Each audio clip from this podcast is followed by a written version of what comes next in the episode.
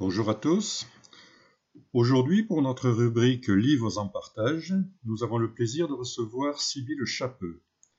Sybille Chapeux travaille dans la culture, à Espace Pluriel à Pau, après avoir présenté une thèse de doctorat en histoire immédiate et après avoir été libraire quelque temps à Tarbes, il ne faut pas l'oublier.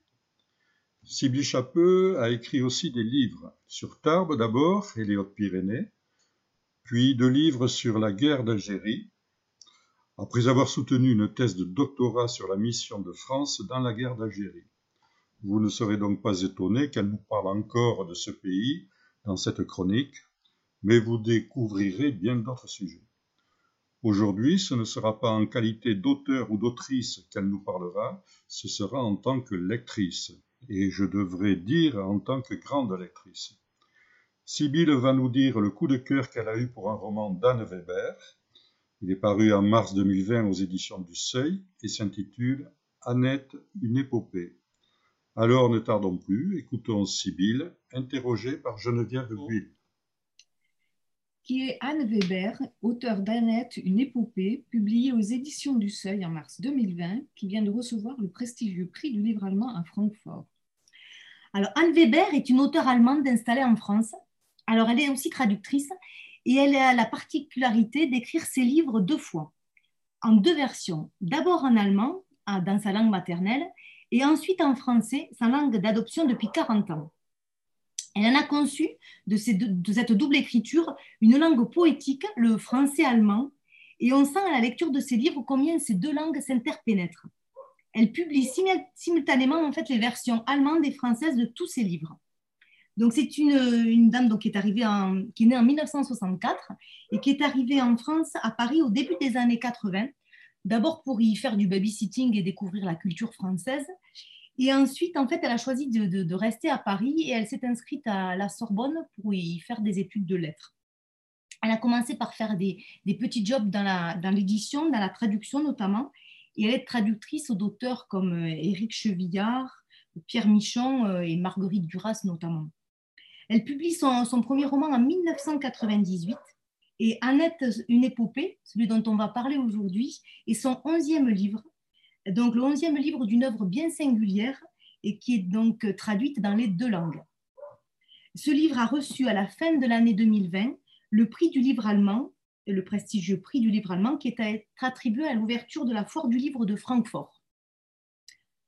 En quoi ce livre détonne-t-il dans le paysage littéraire actuel? Alors, Annette, une épopée, ce n'est pas la biographie euh, classique de Annette Beaumanoir, qui a été résistante et, euh, euh, militante pendant la, guerre d'Algérie. Ce n'est pas une biographie classique car Anne Weber, elle a choisi pour raconter la vie de son héroïne une forme épique versifiée pour transformer en fait Annette Beaumanoir, cette héroïne réelle, en une héroïne littéraire. Donc elle a réinvesti la forme ancienne de l'épopée, c'est-à-dire l'alliance de la versification et d'un récit, et elle a rajouté même une dose supplémentaire puisqu'elle écrit en vers libre. Donc le livre est écrit en fait comme un chant en vers libre, sans rime, le chant des engagements d'Anne Beaumanoir, dit Annette, de la résistance à la guerre d'Algérie. Et elle nous livre en fait à travers cette, cette, cette épopée le portrait juste, subtil, vraiment d'une richesse absolue, saisissant, d'une femme du XXe siècle qui symbolise le courage, la liberté et l'engagement dans une période qui était euh, assez euh, difficile. Pourquoi a-t-elle choisi l'épopée, la forme épique, pour nous raconter l'histoire d'Annette Beaumanoir et dont nous, lecteurs, ne sommes pas familiers? Alors en fait, pour Anne Weber, les questions de forme et de morale coïncident. Alors elle s'est posé la question de sa légitimité à, faire, à écrire l'histoire d'Annette euh, comme elle voulait elle-même, sous prétexte qu'elle lui avait confié son histoire. Donc avait-elle le droit de s'en servir à ses propres fins littéraires?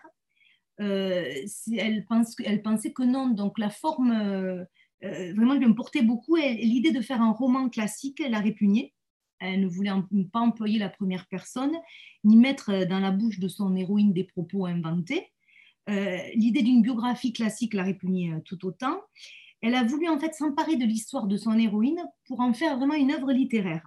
Et pour cela, elle a choisi l'épopée, le vers libre, car elle s'est souvenue de cette euh, vieille forme euh, littéraire et qui est employé traditionnellement plutôt pour raconter euh, ou, plutôt pour chanter euh, les hauts faits d'un héros. Mais, et cela lui permet en fait de donner du rythme à cette histoire et de la condenser, de ne pas tout raconter et aussi euh, de le dire d'un point de vue singulier qui est le sien. Donc elle réinvente magnifiquement ce genre littéraire de l'épopée en choisissant parmi les souvenirs de la vieille dame de ne pas tout dire et, en comblant les vides en fait par l'imagination. De là, et alors tout cela avec une écriture qui est d'une vivacité absolue et qui souligne en fait l'action qui en fait dans la vie d'Annette Beaumanoir qui est moteur. C'est vraiment le moteur de son existence, une existence en fait qui est tournée vers l'autre, en lutte permanente contre l'injustice au prix euh, du sacrifice, comme on, va le voir. Et ce parti pris de l'épopée et, de, du donne, du rythme au récit et rend perceptible aussi immédiatement le fait qu'elle ne raconte pas une vérité insaisissable dans, une vie, la vie d'Annette Beaumanoir, mais en fait ce que l'auteur a pu en retenir. Mais n'y a-t-il pas un contraste entre la simplicité de l'héroïne et le genre de l'épopée? En fait, oui, dans ce livre, il y a plusieurs choses qui entrent en collusion. D'abord, il y a le contraste entre le côté, quand on pense à épopée, il y a un petit côté viril, un côté guerrier, d'une part, et ce petit bout de femme qu'elle décrit, Annette Beaumanoir, elle l'a décrit courbée par les années. Euh, euh, au moment où elle rencontre, on va le voir, euh, Annette Beaumanoir, elle a 96 ans. Donc, c'est plutôt une, dame plutôt d'aspect fragile, âgée. Donc, il y a un contraste vraiment entre ces deux côtés, viril d'un côté, fragile de l'autre. Et l'autre contraste, c'est plutôt celui qui sépare le registre, plutôt élevé de l'épopée ancienne, qui exalte euh, les exploits d'un héros, et la langue qu'utilise Anne Weber, qui est plutôt une langue euh, parfois familière ou parlée, et, euh, donc qui, rentre en contraste avec ce qu'on s'imagine des exploits d'un héros. En fait, elle fait revivre un genre ancien comme celui de l'épopée, sans faire semblant qu'on est encore aux temps anciens ou à l'âge des chevaliers sans ignorer ce qui nous sépare euh, de ces époques-là. Et elle fait aussi tomber le terme de héros de son piédestal. Elle, est consciente en fait que la notion de héros a été détournée sous le national-socialisme ou, sous, à l'époque soviétique, le héros du travail, par exemple. Donc elle fait descendre donc ce héros-là de, sa statue elle lui enlève son, armure, elle baisse d'un ton. Et d'ailleurs, son héroïne, euh, elle se prête assez mal à la glorification parce qu'elle est loin de se considérer elle-même comme une héroïne. Et ce destin, elle est racontée sous forme d'épopée, elle est racontée aussi, c'est assez, ça contraste aussi avec le genre de l'épopée, de façon très ludique. Et c'est un, livre en fait qui navigue entre deux eaux, entre le sérieux, le grave et le dramatique de ce que fut cet engagement-là, et parfois l'humour, le, clin d'œil. Comment Anne Weber a-t-elle rencontré Annette Beaumanoir? Alors l'origine de, de, ce livre, c'est une rencontre complètement fortuite, tout à fait due au hasard, entre Anne Weber, l'auteur, et son héroïne, alors Anne Beaumanoir, euh, Annette, euh, dans le livre. Donc en fait, elle, la rencontre, elle s'est faite à Dieu-le-Fit, qui est une, commune de la, une petite commune de la Drôme, et qui organise chaque année un festival du film documentaire. Et Anne Weber était invitée à ce festival et elle s'exprimait à une table ronde. Et à la fin de cette table ronde, il y avait un temps de parole qui était offert au public. Et à l'occasion de ce temps de parole, Annette euh, Beaumanoir s'est euh, exprimée et a raconté son expérience de résistante. Et Anne Weber, elle s'est dit euh, frappée par un espèce de coup de foudre amical. Et elle a entendu ses propos. Et quand elle a vu cette, ce qu'était la vie de cette femme-là de 96 ans, alors elle l'a décrit comme petite, frêle, toute voûtée, avec des cheveux blancs et des yeux lumineux elle dit vraiment qu'elle a eu un coup de foudre et elle veut la rencontrer. Donc, elles ont décidé de manger ensemble après euh, la table ronde. Elles ont sympathisé et euh, de suite, elle s'est rendue compte qu'elle a compris qu'elle allait faire de cette histoire un livre. Qui est Annette et comment s'est-elle retrouvée à 18 ans dans la résistance? Alors, Annette, euh, Anne Beaumanoir, c'est un mélange de Mata Hari, de Marie Curie et de Lucie Aubrac. Alors, elle est beaucoup moins connue que Lucie Aubrac en tant que résistante, c'est pas une célébrité, mais c'est une personne bien réelle. Alors, elle est née en 1923 au Guildo, donc c'est un petit village de pêcheurs de la côte bretonne, près de Dinan, dans une famille plutôt modeste. La famille de sa mère, ce sont des pêcheurs euh, analphabètes, et, elle-même, sa maman est vachère, sa grand-mère est vachère. Du côté du père, c'est une famille de notaires, mais il a été déshérité pour s'être marié avec une vachère. Donc, et la particularité déjà au départ d'Annette, c'est qu'elle est née hors mariage. Comme ils sont tombés amoureux et que la famille du père ne voulait pas qu'ils se marient, ils ont dû attendre leurs 21 ans euh, pour pouvoir se marier. Et donc, elle est née avant leur mariage. Ce couple-là, ils sont déjà militants politiques. Ils sont antifascistes, partisans du Front populaire. Ils militent donc pour un monde meilleur. Et ils ont déjà aidé euh, les républicains espagnols. Donc, lorsque la France est envahie par l'Allemagne en 40, ils ont déjà sensibilisé leurs filles à l'antinazisme, euh, notamment. Et leur fille, au moment de l'invasion allemande, elle est étudiante à l'université de Rennes en médecine. Et dès la première année de médecine, en fait, elle fréquente euh, ce qu'on appelle les auberges de jeunesse. Alors, les auberges de jeunesse en 1940, ça n'a rien à voir avec les auberges de jeunesse actuelles. En fait, ce sont des lieux mixtes, ce qui est assez, euh, ce qui est au courant pour l'époque.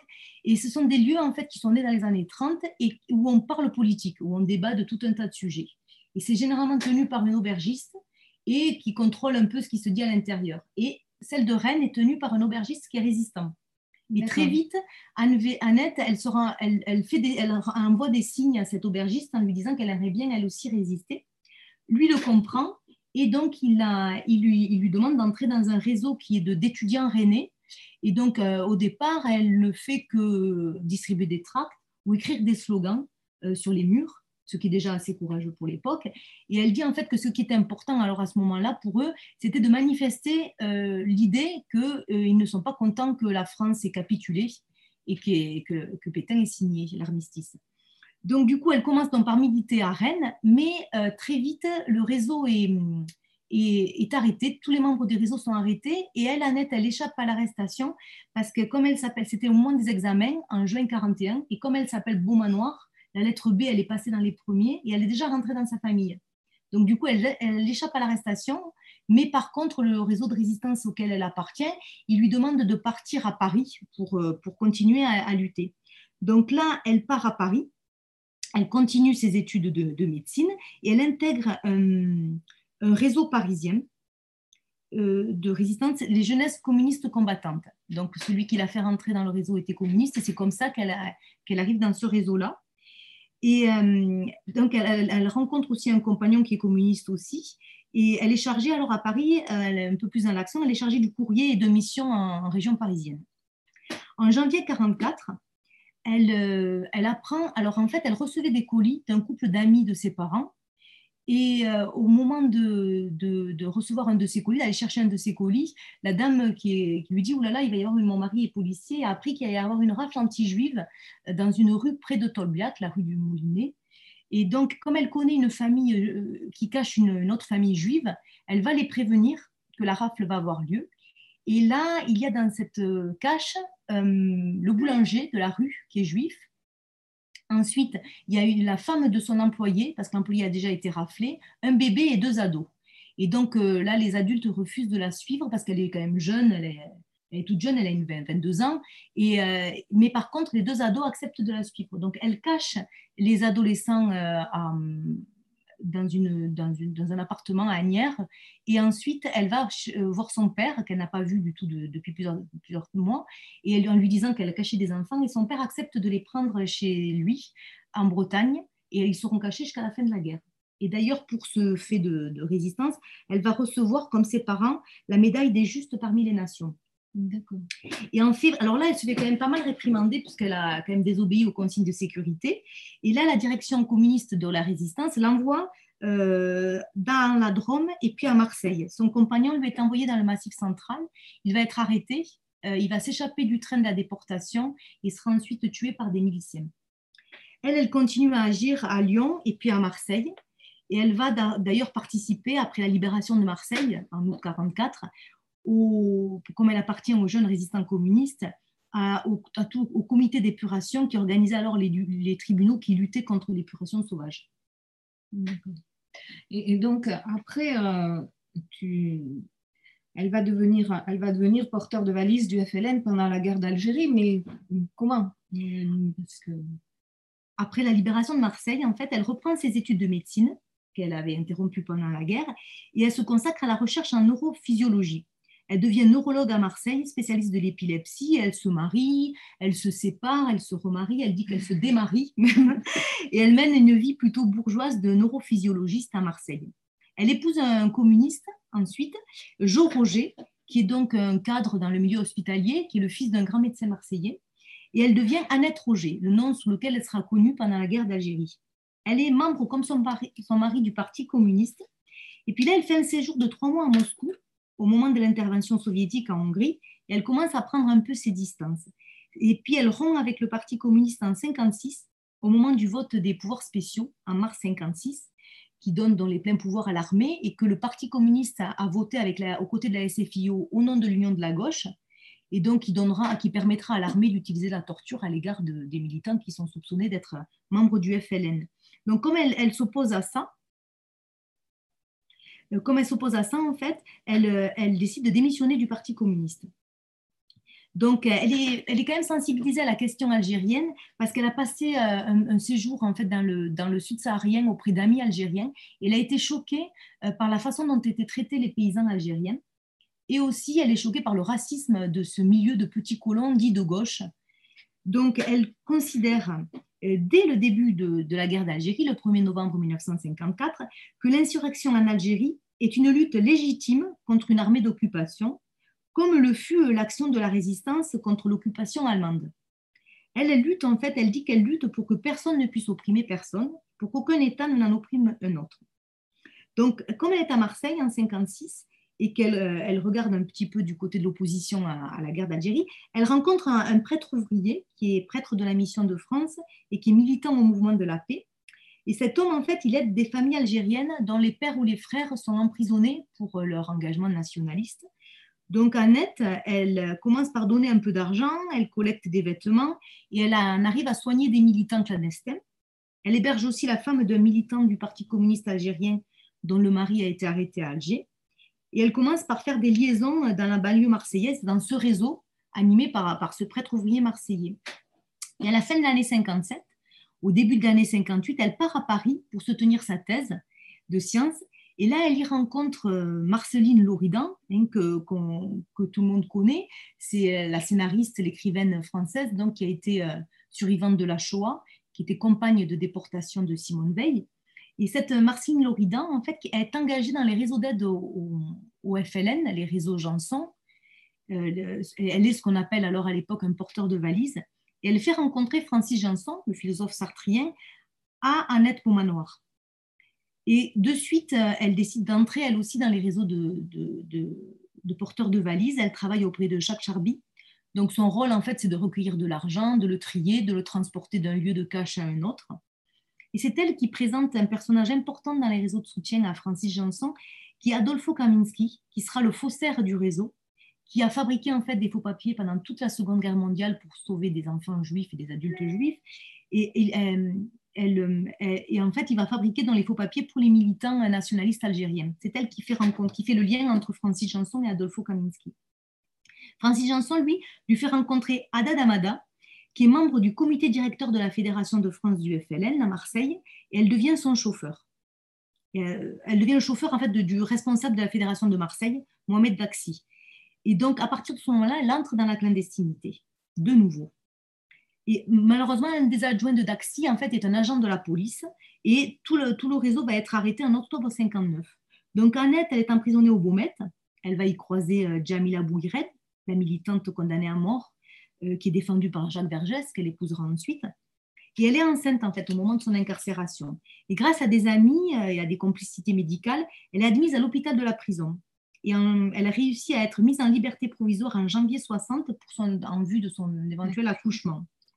Donc, elle arrive libre au procès qui commence en 1960 et elle est défendue là par Georges Kiechman, qui est un jeune avocat, et François Vidal-Naquet, le frère de Pierre Vidal-Naquet, donc qui est membre, euh, le, professeur qui, dirige le comité ODEM. Pour des questions de, droit, en fait, soulevées par l'acte d'accusation et mettant en cause la compétence du tribunal militaire, le procès est renvoyé. Et Annette, elle en profite, elle est en liberté, et elle en profite pour gagner clandestinement la Tunisie par Genève, où elle va devenir médecin des troupes de l'armée de libération nationale regroupées près de la frontière. Elle va même succéder à France Fanon à la tête du service psychiatrique de l'hôpital. Pendant ce temps, elle est enceinte, elle va accoucher donc de son troisième enfant. Elle a laissé deux de ses enfants en France et elle est condamnée donc par contumace à 10 ans de prison. Et sa condamnation à 10 ans de prison n'a pas mis un terme à ses engagements. Comment s'est-elle retrouvée au sein du gouvernement algérien au moment de l'indépendance de l'Algérie? Alors, à l'indépendance de l'Algérie, en 62, très vite, donc, elle part euh, de, Tunisie à Alger. Elle se porte volontaire pour soigner dans les hôpitaux les victimes de l'OAS.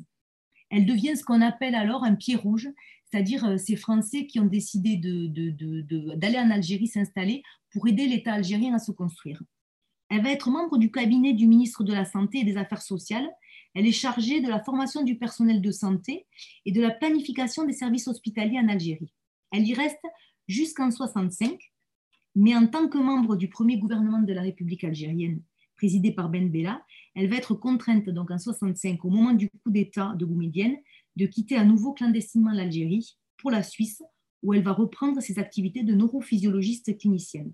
Elle sera amnistiée euh, par la justice française en 1966. En quoi la vie d'Annette Beauvanoir peut-elle faire l'objet d'une épopée? Alors, au-delà de du courage de ses engagements, il y a au moins un parallèle entre la vie d'Annette et celle d'un grand héros euh, d'épopée tel que Ulysse, par exemple, parce que d'une part, ils ont tous les deux euh, connu une vie d'errance. Et pour Annette, c'est vrai pendant la Seconde Guerre mondiale, puisqu'elle part Rennes, elle quitte Rennes pour Paris, puis Paris pour euh, la Drôme, puis après Lyon pour, pour Marseille. Mais, et puis c'est surtout vrai aussi pendant les années algériennes, puisqu'elle est obligée de fuir en, Tunisie et après en Algérie. Donc, en fait, c'est d'une part, donc, il y a cette vie d'errance, et d'autre part, il y a un second aspect aussi que Anne Weber euh, met en avant dans son livre et que je trouve que c'est un aspect assez peu connu de la résistance, et dans tout cas dont on a bien peu conscience, c'est que c'est de l'extrême solitude de, de, ces gens qui ont milité, qui se sont engagés. Parce qu'une fois qu'elle est séparée de son amoureux, Annette, elle se retrouve seule à Lyon et puis à Marseille, donc clandestine, elle a coupé tout lien bien sûr avec sa famille et ses proches, et les membres de, des réseaux euh, ne se connaissent entre eux que sous des faux noms, si bien qu'à une vingtaine d'années, elle se retrouve complètement coupée de ses origines, de, son histoire, de sa famille. Et donc, c'est ça, c'est une expérience qu'elle dit, qu'elle dit enfin, qui l'a beaucoup marquée et qui aura des conséquences sur sa vie ultérieure. Or, euh, Ulysse, euh, un héros comme Ulysse dans, son épopée, eh, pendant son long périple, il perd peu à peu tous ses compagnons euh, qui meurent les uns après les autres pour finalement se trouver tout seul. Et dans ce livre, Anne Weber met vraiment l'accent sur la solitude de l'engagement. Le livre interroge la question de l'engagement et la fidélité à ses convictions. En quoi l'Annette d'Anne Weber est représentative de ce XXe siècle, autant porteur d'horreur que d'espoir? Alors, Anne Weber, elle raconte dans Annette une épopée euh, les hauts faits de la résistance de, Annette, de son engagement pour, dans l'Algérie aussi après, mais sans la glorifier. En fait, sans omettre les doutes qu'elle a pu avoir, les espoirs déçus, peut-être parfois, les mesquineries euh, qu'il peut y avoir dans, ce type aussi d'engagement, mais également la fraternité. Et son livre, c'est plus un hommage euh, qu'une agiographie et qui pose de nombreuses questions fondamentales, comme euh, peut-on tuer, par exemple, au nom d'un idéal? Euh, comment rester fidèle à ses convictions alors que la réalité propose plusieurs chemins? Et donc vraiment la grande qualité de ce livre, c'est que c'est une traversée d'une époque, le XXe siècle, mais sans un regard euh, inquisiteur, inquisiteur, qui va juger, voilà, qui va, juger qui va distribuer les torts, euh, les bons points. Par exemple, lorsque dans le livre d'Annette sauve deux enfants juifs, elle ne devient pas pour autant une héroïne dans le livre. Elle a, elle a agi, elle montre qu'elle a agi comme ça, sans se poser beaucoup de questions, spontanément, même si ça allait à l'encontre des règles de sécurité des réseaux de résistance et de prudence pour sa propre vie, elle, le fait comme ça spontanément, sans aucune glorification. Donc, Anne Weber met vraiment en évidence la solitude de, chacun face à la nécessité d'agir dans une situation donnée, face à sa conscience, à ses regrets. elle montre vraiment qu'on se retrouve seul. Et ce personnage d'Annette, en fait, tel qu'elle nous le, elle nous le décrit dans cette épopée, elle, incite vraiment à se poser la question, à, se demander ce qu'on aurait fait dans les mêmes circonstances. Parce que, et, ce qui est très très beau, c'est que malgré les épreuves intimes, la mort de son compagnon, euh, à la fin de la guerre, la, de la, Seconde Guerre, la privation de ses enfants, puisque quand elle part en Tunisie, après, elle ne va pas retrouver ses enfants tout de suite, euh, le problème de, ses amours séparés, etc., sur lesquels d'ailleurs Anne Weber pose un, un, regard très pudique, Anne Beaumanoir n'a jamais rien renié. Et elle est d'ailleurs aujourd'hui encore engagée, puisqu'elle est l'une des initiatrices du Conseil national de la nouvelle résistance qui vient de se créer, qui, euh, qui est un mouvement qui, qui met en, avant le tous les apports de du Conseil national de la résistance. Donc Anne Weber, dans son roman, elle célèbre vraiment le courage, elle célèbre le courage, la résistance et le combat pour la liberté. Et l'héroïsme d'Annette Beaumanoir, qui a payé le prix fort de son engagement pendant la guerre d'Algérie, puisqu'elle a été condamnée à 10 ans de prison et a sacrifié sa vie de mère de famille. Elle s'était construite après la libération. Donc, Anne, Annette Beaumanoir, elle dit ne pas s'être reconnue dans ce roman, euh, mais c'est certainement parce que Anne Weber en a fait d'elle une figure littéraire à part entière. Et Anne Weber convoque Malraux, Rousseau, Camus, Fanon pour interroger au plus profond la nécessité de l'engagement. Et ce livre se termine d'ailleurs sur une Annette reconnaissant ses doutes, ses erreurs, comme Sisyphe roulait sa pierre. C'est une allusion au fameux essai d'Albert Camus, Un Sisyphe heureux, et c'est le magnifique, une magnifique fin, vraiment le magnifique aboutissement d'une évocation admirative de la vie d'une femme tout simplement héroïque. Donc c'était euh, Annette, une épopée, écrit par Anne Weber et publié aux éditions du Seuil en mars 2020.